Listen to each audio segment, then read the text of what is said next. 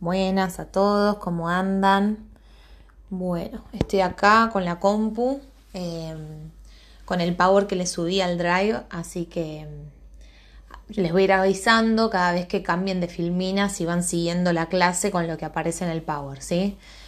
El tema que, que bueno, hoy nos toca es el de proceso de facilitación de cambios. ¿Y por qué hablamos de proceso de facilitación de cambios?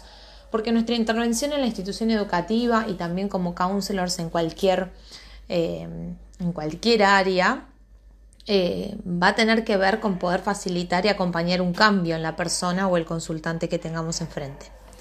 Hay un perro en el pasillo que está ladrando porque extraña a sus dueños y bueno, va a formar parte de nuestro clima hoy. Estoy en la filmina 2 que arranca con los procesos. Dice acá que los procesos transforman en tanto son acciones, son pasos sucesivos, progresiones que permiten efectuar cambios.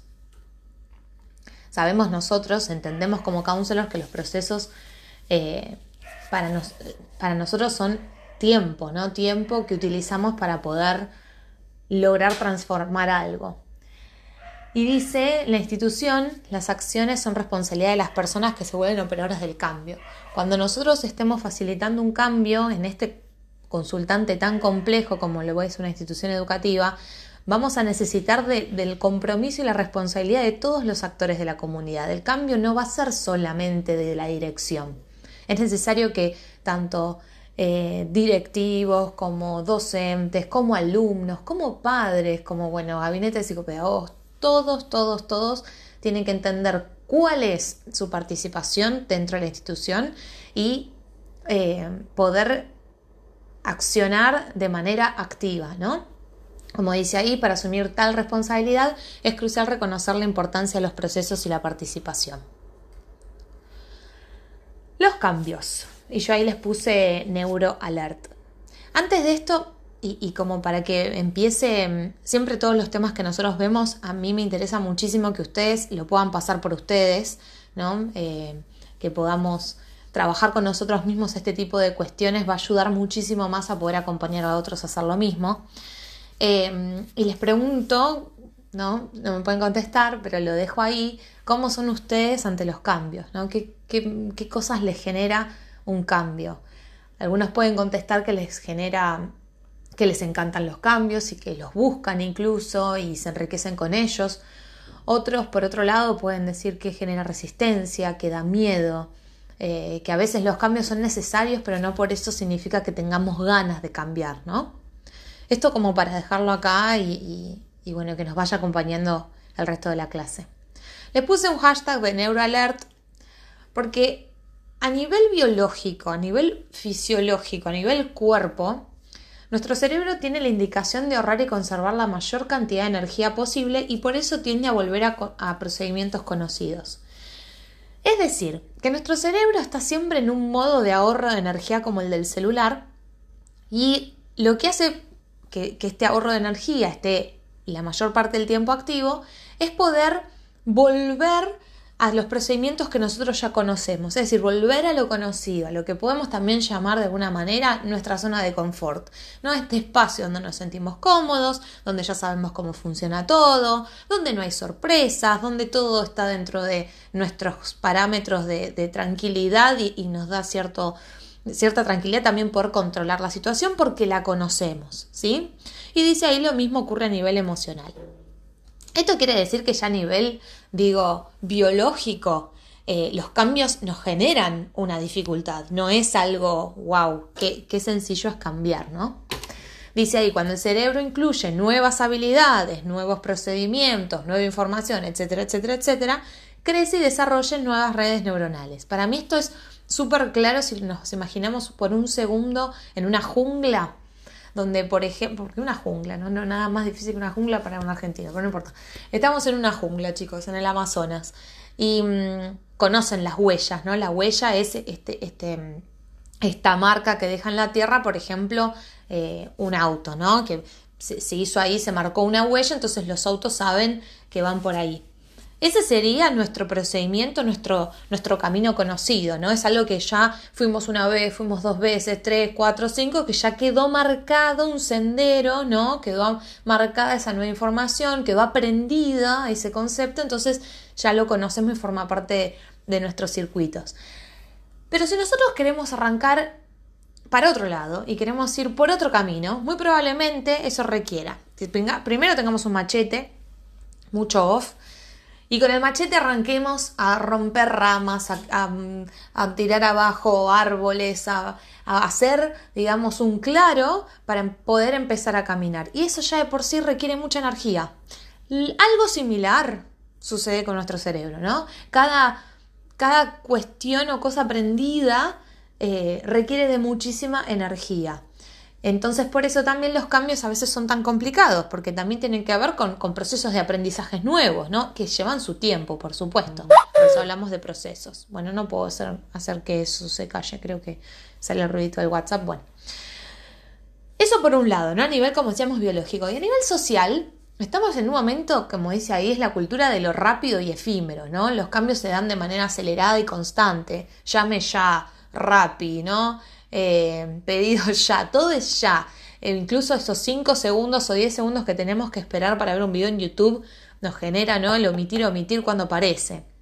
Todo tiende a ser automático, instantáneo, esto de, sale el celular 10 y aparece el 10 Plus y en 5 meses, y en 10 meses ya tenés el 10 Plus Mega Archi Plus y después tenés el 11 y después tenés el 27, ¿no? Como hay una cultura que no nos acompaña a, los procesos, digo, no nos acompaña en el esperar, en el tener paciencia, en el tomarnos nuestro tiempo, en el de que los cambios incluso necesitan tiempo no solo para realizarse, sino también para poder considerarlos. Es como frenar un poco y decir, ah, mira lo que conseguí, mira todo lo que anduve, mira todo lo que caminé por este nuevo sendero, ¿no? Porque si no, las cosas en la vida se nos pasan así como, como si nada, como entre los dedos, ¿no? Como no pasó nada y sigo, sigo, sigo porque hay una vorágine que me hace seguir, seguir, seguir y nunca tomo conciencia de todo lo que también recorrí. No hay tiempo para procesar los grandes cambios, dice, ¿no? Voy con la tercera. Ahora, el proceso de facilitación de cambio propiamente dicho como asesoramiento educacional, ¿no? Nuestro, vuelvo, vamos a lo específico, Dice acá, el proceso de cambio es la posibilidad de un cambio en determinada dirección realizado intencional y conscientemente. ¿sí? El proceso de cambio plantea esta posibilidad, pero en una determinada dirección. Hay un lugar al que yo quiero llegar, hay algo que yo quiero alcanzar, ¿no? Y lo interesante e importante de esto es que sea de manera intencional, que esté puesta nuestra intención, nuestra voluntad, nuestras ganas y que sea de manera consciente, ¿no? Que yo pueda estar prestando atención, pueda estar atenta, pueda estar lo más presente posible en ese proceso. Nosotros vamos a buscar, eh, ahora vamos a ver cómo, poder presentar, poder eh, ofrecer una propuesta de cambio que esté ligada al deseo, no a esta parte intencional, a, a qué es donde se desea, dónde se aspira, cuál es esa dirección, esa meta, eso que yo quiero lograr, que sea posible, alcanzable y realista, y las hablo todas juntas porque eh, son como distintas características que hablan de lo mismo, ¿no? Siempre mediando el principio de realidad. ¿Y esto qué quiere decir? Que esté primero dentro de mis posibilidades, por eso dice que sea, que sea posible, ¿no? Yo no puedo pensar, bueno, porque quiero ir a vivir a Marte. Bueno, no. Tienen que ser cuestiones que sean posibles, porque cuando yo busco esa dirección o esa meta y ya de por sí lo que me planteo es imposible no porque sea imposible, ¿no? Pero para mis circunstancias y para mi contexto actual hoy, ya está truncando, ¿no? Este, este proceso, este camino, que sea alcanzable, ¿no? Que está muy ligado a lo posible y que por supuesto sea realista. Nada de, del ideal, sino ir con lo concreto, con, bueno, primero también contar con las fortalezas, con todos los recursos, con todas las herramientas que cuento hoy, porque es muy importante para realizar cualquier cambio, para tomar cualquier decisión, poder sustentarnos o basarnos en todo nuestro haber, en todo lo que ya tenemos, en todo lo que ya se hizo, en todo lo que funciona, para ver después que podemos mejorar, que podemos alcanzar distinto, que podemos buscar de otra manera. Eh, pero siempre teniendo en cuenta esto, ¿no? Esta propuesta de cambio es ligada al deseo de quien nos consulta, que sea posible, en el, según el marco de referencia del otro, alcanzarlo y realista también según sus posibilidades. A medida que voy hablando, piensen en, el, caso del Sancler, ¿no? Si, si las propuestas, de alguna manera, que ustedes estuvieron pensando, tenían estas características. El deseo está definido acá como una fuerza, como una energía, como un motor, dice ahí, ¿no? Como una pulsión que nos moviliza a desplazarnos en alguna dirección. Habíamos dicho antes que la propuesta debía ser deseable, ¿no? Y el deseo, el deseo puede ser por placer, es decir, por Puedo tener este, este, este, impulso de desplazarme hacia una dirección porque puedo lograr cierta satisfacción, porque hay una búsqueda de realización que está de fondo y que me hace ir por más, porque tengo una intención de llegar a una meta o un objetivo específico según lo que me esté sucediendo. Pero también el deseo puede ser por displazar. Este, esta fuerza o este motor nos puede movilizar a desplazarnos a una dirección que nos aleje de lo que nos hace daño romper algún lazo afectivo que ya no, se está haciendo bien o que no estamos necesitando en este momento para nosotros. Dejar un trabajo porque mm, no porque nos haga mal, sino porque ya por ahí eh, no nos llena, no nos hace felices, eh, queremos buscar otra cosa, desplegarnos de otra manera. Entonces yo les pregunto, las personas, vamos a generalizar un poco hablar de la mayoría, cada vez que tienen este deseo de cambio, suele ser desde el placer o suele ser desde el displacer. Generalmente las personas cuando queremos cambiar nos vemos movida por un displacer, por algún descontento eh, que nos, nos, hace querer salir del lugar en el que estamos, ¿no? Cuando hablamos de deseo de placer, fíjense la palabra realización, estamos hablando casi que de, Maslow, ¿no? De, este, de, tener un montón de necesidades básicas desarrolladas y satisfechas para poder buscar algo más. Pero generalmente las personas llegan al cambio cuando hay una situación hoy que se está es un malestar.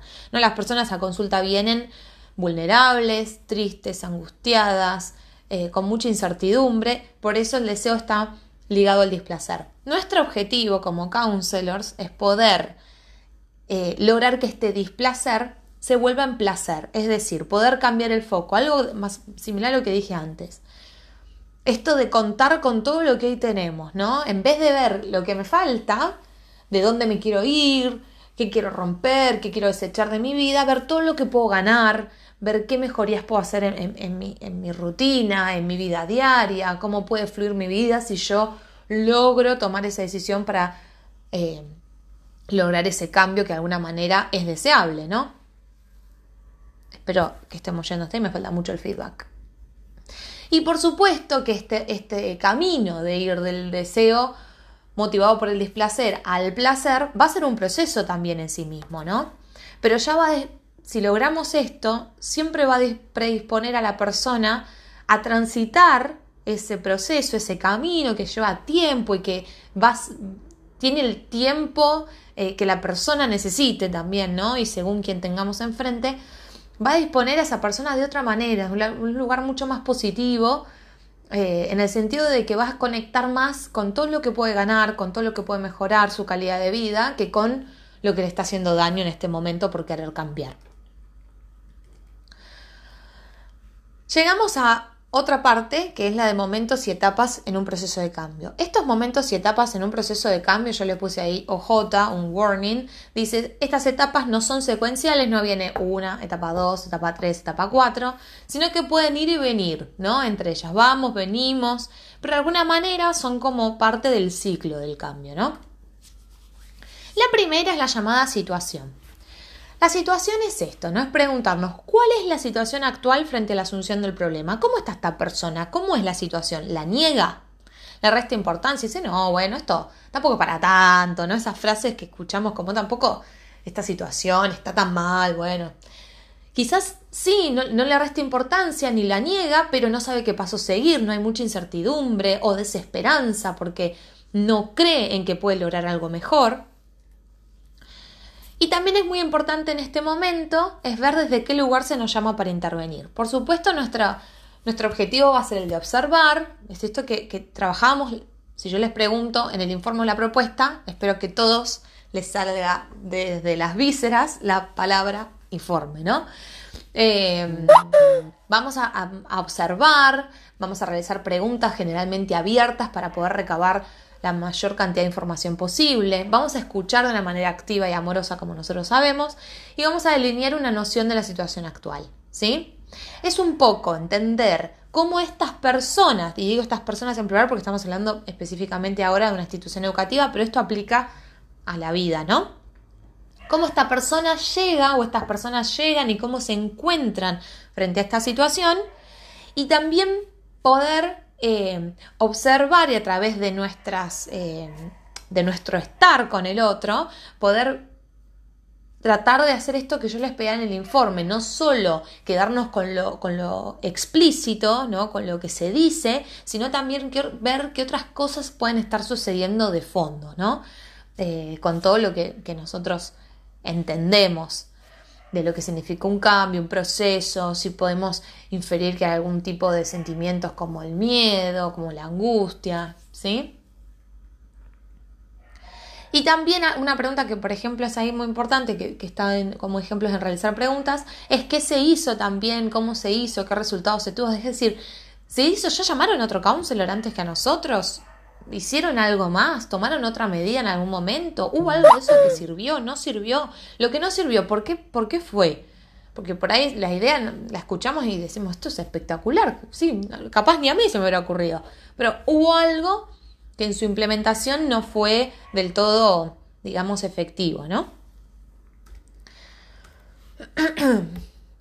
Otra de las etapas, otro de los momentos en este proceso de cambio es la emocionalidad, que ustedes ya saben, nosotros trabajamos con las emociones y es no solo ver en la anterior cómo están las personas frente a la situación, sino qué emociones están aparejadas con la situación, ¿no? Por ejemplo, en esto de no caer ni bien o mal, ni bueno o mala, la situación no es ni bueno o mala, es la que es, ¿sí? O la persona no está ni bien o, mal, tratar de ampliar eh, su vocabulario eh, de emociones trabajar de lo general a lo particular, ¿no? Empezar a ver desde lo macro a lo micro, es decir, sobre todo en una institución, ver, bueno, cuál es el panorama general y después qué le está pasando a cada sector, por ejemplo.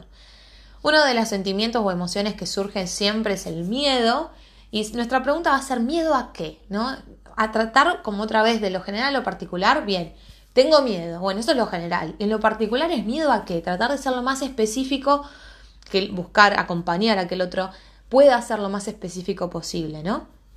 Y siempre eh, acompañando eh, y avisando y diciendo y explicando que no hay sentimientos prohibidos, que cualquier sensación que la otra persona tenga, que está bueno que la diga y para poder ir destrabando y viendo de qué se trata, ¿no?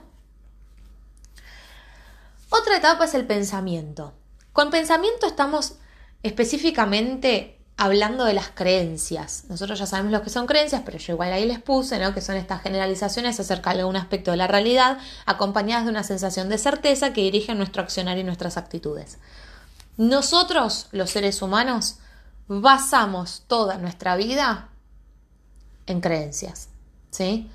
Eh, las creencias, como ustedes ya saben, no son tampoco ni buenas ni malas, aunque sí podemos decir que hay unas creencias que son limitantes y otras creencias que son eh, potenciadoras, ¿no? Pero siempre tenemos que acordarnos de que todos los seres humanos vivimos nuestras vidas en base a creencias que fuimos adquiriendo mientras crecimos, ¿no?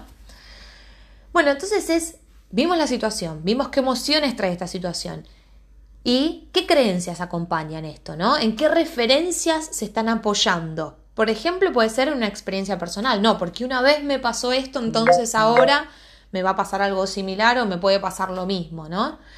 Eh, hay condicionamientos vinculares, como me lo dijo una persona significativa, me lo dijo la directora del colegio, el mejor colegio de Capital Federal, me lo dijo mi mamá, me lo dijo mi marido, ¿no?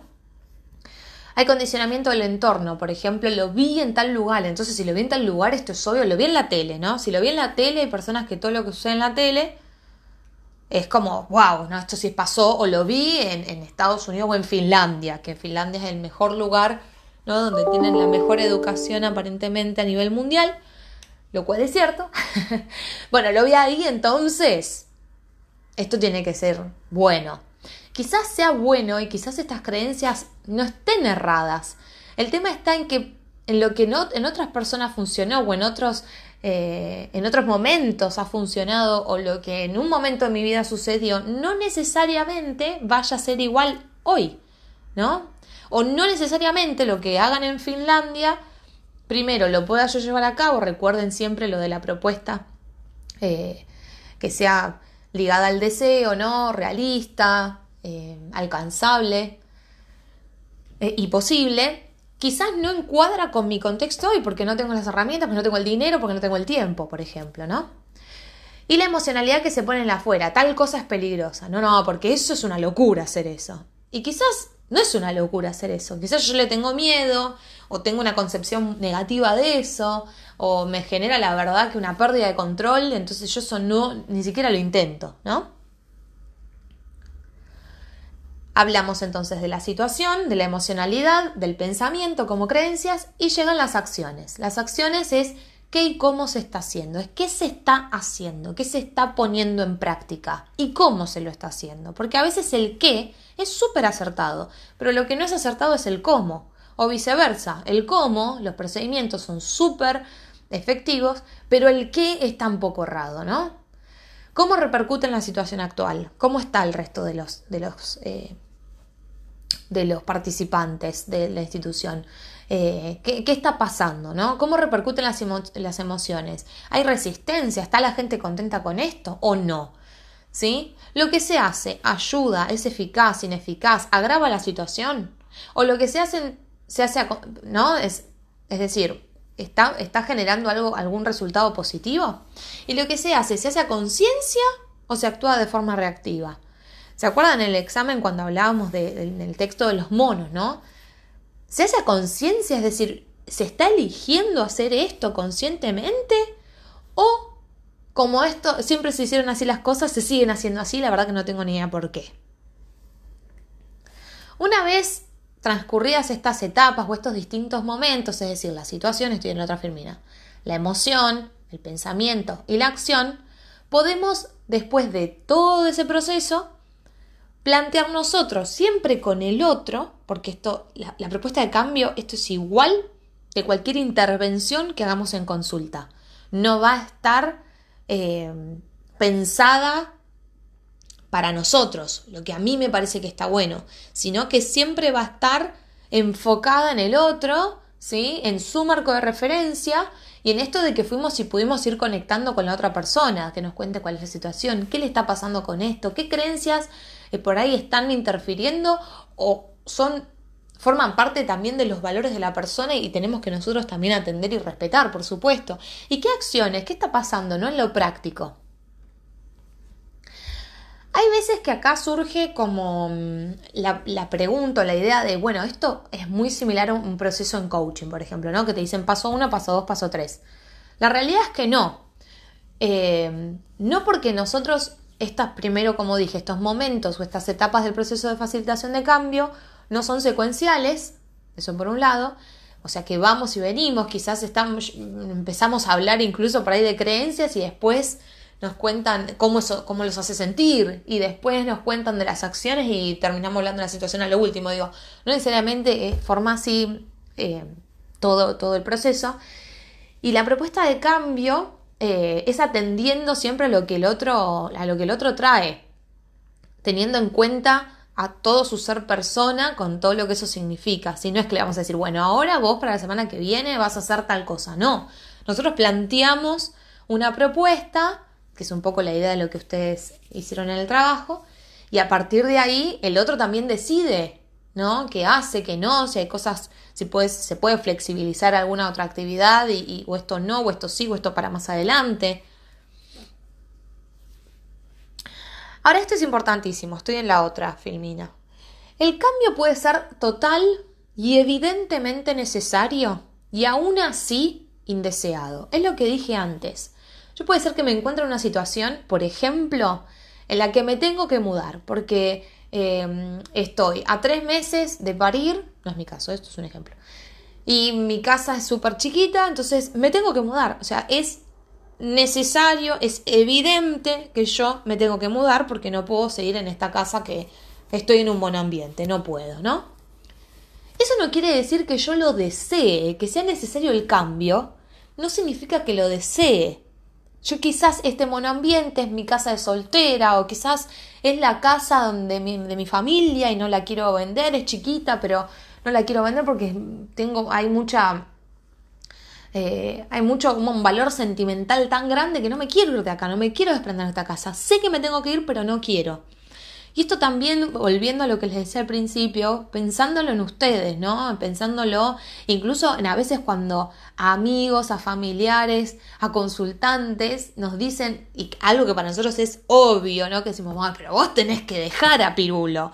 ¿no? Vos tenés que, esto ya no va más, esta relación, vos de acá te tenés que ir de trabajo, mira cómo te tratan. Sí puede ser súper evidente el cambio, pero a veces lo que hay que trabajar es el deseo, porque por ahí no se tiene ganas o no se quiere, porque cuesta eh, algo que está más ligado con, con lo sentimental, con lo emocional. Quizás el cambio y la noción de que el cambio es necesario, quizás es algo más del razonamiento, de que claro, si acá me siento mal, me tengo que ir. Si voy a tener un hijo, me tengo que mudar a una casa más grande. Si en este trabajo me tratan como el traste, me tengo que ir a otro lado. Eh, si con mi pareja, no sé, ya no nos hablamos más, estamos cada vez más distanciados y yo me estoy sintiendo súper mal, y obvio, me tengo que separar. Sí, hay cosas que son evidentes. Eso no significan o no hacen, mejor dicho, más sencillo el cambio. Porque a veces lo que cuesta es que no hay deseo para cambiar. Y nosotros vimos que el deseo es el motor sea por displacer o por placer, es el motor. Y a veces no hay ni siquiera deseo. Entonces, puede existir necesidad y no el deseo o como búsqueda, ¿no? O aspiración. Y algo que suele suceder acá, ¿no? Este, este no deseo que puede aparecer, la mayoría de las veces tiene que ver con el miedo, ¿no? Con el miedo en esta toma de decisión, porque el proceso de cambio de alguna manera es tomar una decisión, es también un proceso de toma de decisión. Y en, toda toma de decisión nosotros ya sabemos que a veces creemos que tomando la decisión ay, nos vamos a sentir con una calma y una alegría bárbaras porque tomamos esta decisión. Y la realidad es que no. La realidad es que cualquier decisión humana tiene siempre sentimientos ambivalentes. Por un lado está esto que se gana y esta sensación de que bueno, ay, decidí esto, me lo saqué de encima y bueno, me quedo con esta opción y, qué alegría, y hasta pude decidir. Pero por otro lado, siempre está lo que se pierde, siempre está el miedo a eso que voy a perder, ¿no? A, lo que ya no, no, voy a tener más. Y entre los miedos, hay, hay, varios miedos que se describen, como el miedo a perder la seguridad de lo conocido, esto que hablábamos al principio, ¿no? De la zona de confort, donde yo conozco, yo ya ando acá como, como pez en el agua, ya eso es un hábitat conocido, ¿no? Eh, miedo a que la situación no tenga solución. Hay veces que el miedo es, no, ni me meto en esto porque, como esta dice ahí, ¿no? La sensación de callejón sin salida. Porque esto no tiene vuelta atrás, o sea, esto no tiene, no le veo un horizonte, esta desesperanza que podemos a veces ver en, la situación. Miedo a la incapacidad propia a realizar el cambio. Hay veces que las personas dicen, sí, no, claro, hay que esto, que lo otro pero soy yo la que tiene que decir, soy yo la que tiene que atravesar este proceso, ¿no? Y me siento con estas ganas y esta fuerza y esta autoconfianza, como dice ahí, para, eh, para encarar todo esto. Miedo a descubrirse tal cual uno es, ¿no? Hay veces que, en ese proceso de cambio pueden aparecer, porque como, usted, como vimos, Em, tanto situación, emoción, pensamiento como acción, de alguna manera son un proceso al mismo tiempo de autoconocimiento. Es conocerme a mí frente a esto como estoy, ¿no?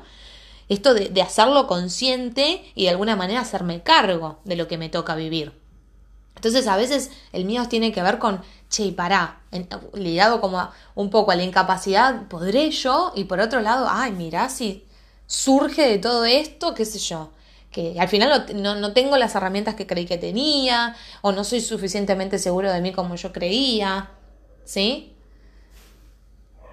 Quizás cuando lo, lo pensamos, para nosotros puede ser una oportunidad el autoconocimiento, una oportunidad de conocernos, hasta incluso en poder adquirir recursos que no sabíamos que teníamos ahí, ¿no? En el, en el cajón de herramientas. Pero para otra persona, quizás que no esté tan ligada a, a, nuestro mundo, descubrirse como es en un proceso de este estilo puede ser bastante amenazante, ¿no? En síntesis, el cambio, la idea es que se haga realidad un deseo, ¿no? No solo por necesidad, no puesto desde el lugar de la carencia o el displacer, sino un deseo placentero. ¿Se acuerdan que hablábamos de que, de que se pueda ver todo lo que se va a ganar, ¿no? Si se quiere el vaso medio lleno, no el vaso medio vacío y lo importante que es poder mostrarle al otro todo lo que ya tiene, ¿no? Para poder encarar este cambio. Porque cuando, cuando nosotros presentamos una propuesta de cambio, yo lo dije respecto al Sancler, no podemos decirle, mira, te doy una propuesta que tiene 11 páginas, 20 páginas y cambia todo, tira todo lo que hiciste a la basura y arranca de cero. No, es muy importante que la persona, cualquiera, pueda encarar lo más armada posible ese proceso que ya por sí va a ser complicado, conociendo todas sus fortalezas. Entonces, habiendo trabajado la situación, la emocionalidad, el pensamiento, la acción, vamos a poder proponer eh, un cambio, una propuesta de cambio, una propuesta de acción para el cambio, que ligado al autoconocimiento que esta persona también fue, fue adquiriendo de sí misma y el fortalecimiento, ¿no? Esto como de ver las fortalezas que decíamos antes, se van a poder empezar a tomar decisiones en la acción. Porque la propuesta de cambio es nuestro trabajo, pero la persona es la que termina decidiendo qué acción tomar. Nosotros podemos tener una bella propuesta de cambio centrada en el otro y la persona quizás dice, no, bueno, gracias por todo, pero no, no, no estoy preparada, no quiero, no, porque le agarró cualquiera de esos miedos que hablábamos antes.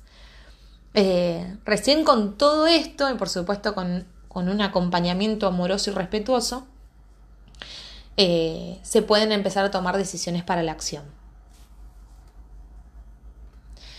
Bueno, eso. Preguntas, dudas, anótenselas.